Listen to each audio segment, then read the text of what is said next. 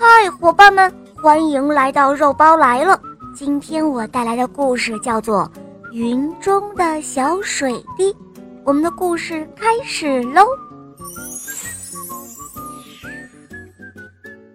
风儿推着一朵很大的雨云在空中飘荡着，云中的水滴争先恐后的往下跳，所以雨云飘到哪里，雨儿就下到哪里。雨云也就越来越小，可是有一个小水滴很胆小，它一直不敢往下跳。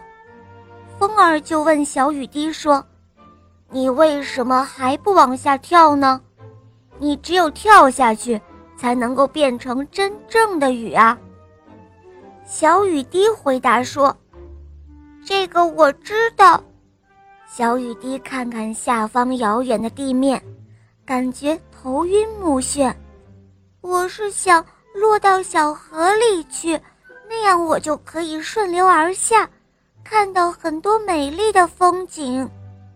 哦，那好吧，风儿说着，把雨云推到一条小河的上空，我们就落到小河里去吧。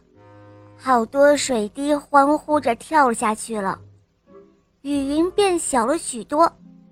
跳吧，跳吧，往下一跳，你就能实现愿望了。风儿对小水滴说：“小水滴仍然不敢跳下去。”他说：“可是我不喜欢到处流浪的生活，我觉得还是湖泊好，生活在湖泊里多宁静啊。”风儿想了想，他说：“嗯。”这个主意也不错，风儿说着，又推着雨云飘啊飘，来到了一个湖泊的上空。下去吧，下去吧，这个湖泊多美丽呀！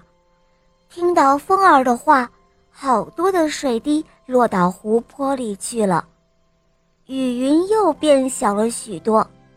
小水滴还是犹豫不决，他说：“。”是这个湖泊太大了，落在湖里谁也找不到我的。我要落到森林里，挂在树叶上，晶莹剔透，像珍珠一样。风儿看看那朵变得很小的雨云，叹息着说：“唉，我尽量满足你的要求吧。”就这样，风儿一路推着那朵残云。急急地飞行着，终于来到森林的上空了。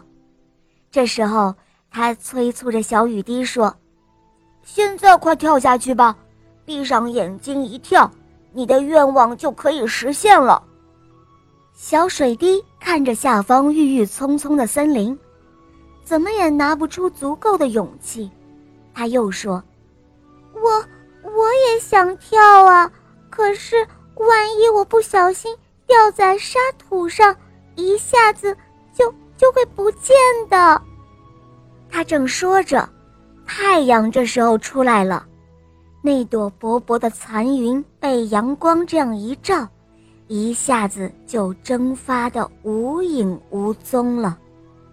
这时，风儿摇摇头说：“唉，一点点勇气都没有，再美好的愿望。”不也是空的吗？好了，伙伴们，今天的故事肉包就讲到这儿了。